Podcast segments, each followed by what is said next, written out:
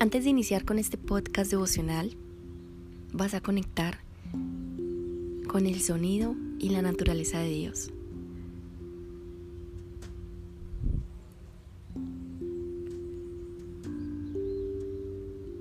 Y para que puedas concentrar tu mente, vas a poder adaptar una posición cómoda y si deseas cerrar tus ojos, vas a tener una mayor conexión y tu mente subconsciente se va a alimentar de la gracia y el poder de Dios. Así que te quiero dar la bienvenida a este espacio y qué dicha que nos puedas acompañar hoy.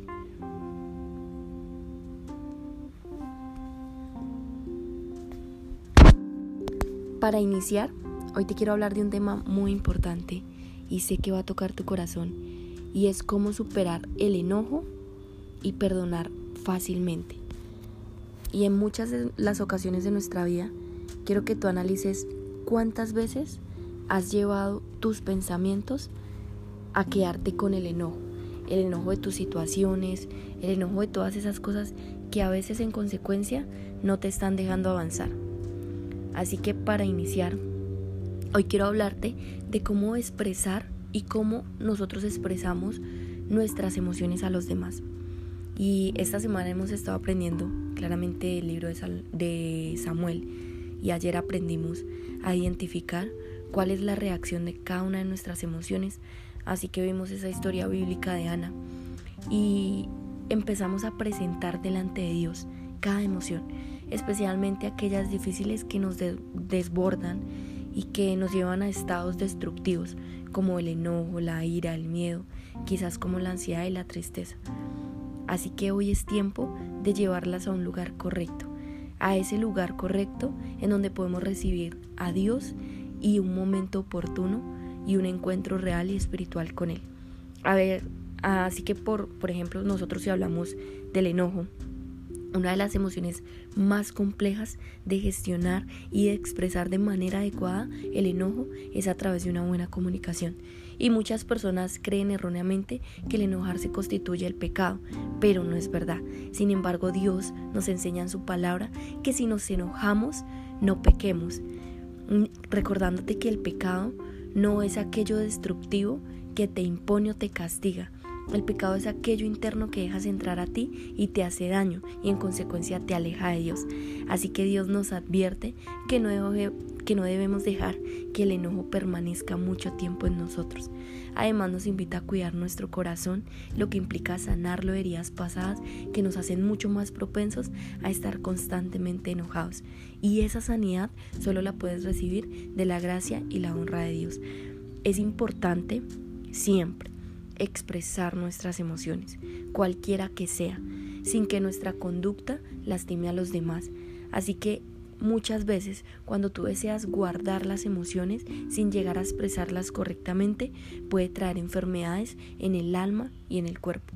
Y como dice la palabra, el buen ánimo constituye un buen remedio, pero el espíritu triste seca los huesos. Y mientras calle, mientras tú te callas, se van envejeciendo tus huesos. Hoy te invito para que no te quedes con nada, para que en vez de ocultar tus emociones, no las acarrees ocultándolas porque todo eso te traerá problemas y no problemas a ti, sino también a tu salud. Lo que no hablamos con la boca, eso que ha reprimido en nuestro cuerpo y Él hablará por nosotros. Así que Dios es sabio y Dios diseñó cada una de nuestras emociones, algunas para empoderarnos y otras para alertarnos. Las emociones que tú consideras que son malas muchas veces no son malas, simplemente te están alertando y Él desea que aprendamos a expresarlas, pero primero delante de Él sabiendo que no nos va a rechazar por eso, por sentirlas, sabiendo que luego vendrán personas y que con esas personas vamos a empezar a relacionarnos a través de nuestras emociones. Pero hoy quiero darte una emoción de poder y es un don espiritual y es hablar en amor, que es el vehículo perfecto para cambiar la fisiología, para adaptar una posición cómoda, para liberar la espiritualidad que hay en el cuerpo. Y es importante recordar que las emociones no deben dominarnos, pero que por el contrario deben darnos el control absoluto para llevarnos hacia el Espíritu Santo. Así que el Espíritu Santo hoy nos dará por gracia un fruto apacible para manifestar amor a quienes nos rodean. Por ejemplo, una vez que yo entrego a Dios el enojo que estoy sintiendo hacia alguien, luego puedo hablar con esa persona para ya no estarle gritando y explicarle lo que siento. Así que en ese momento ya reconozco mi emoción y sigo expresando que quizás causó enojo esa persona en mí, pero que primero fui capaz de entregárselo a Dios, que luego tuve esa unción de reconocer que ya generé esa emoción y así estoy cumpliendo con el llamado que Dios desea para mi vida, que su llamado es no se enójense, pero no se pequen y podríamos ser mucho más amables y podríamos así ya no darle paso al enemigo que muchas veces se filtra en la batalla de nuestra mente. Y si en algún momento nosotros estamos pecando con algunas personas, en la expresión errónea de alguna emoción, lastimamos con palabras y actitudes.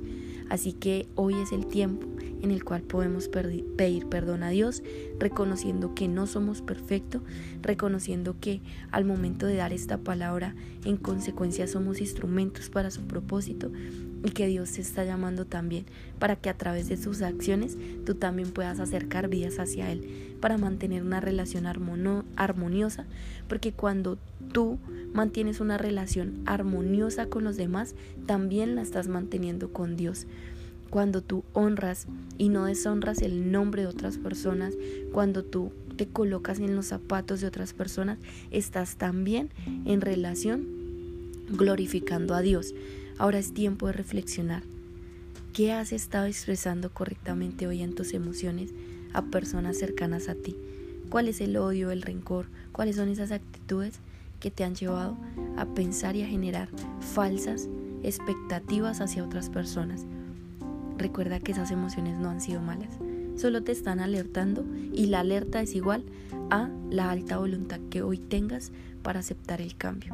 Hoy te invito a que en oración mental o declaración pidas a Dios que te ayude a expresar tus emociones negativas de forma adecuada bajo el dominio propio del Espíritu Santo y en amor. Familia, les deseo un excelente inicio de fin de semana y que Dios te bendiga. Renueva tu mente hoy, cambia tu forma de pensar para que así cambies tu forma de vivir. Solo así conocerás esa voluntad de Dios que es grata, que es perfecta, que no humilla, que todo lo puede.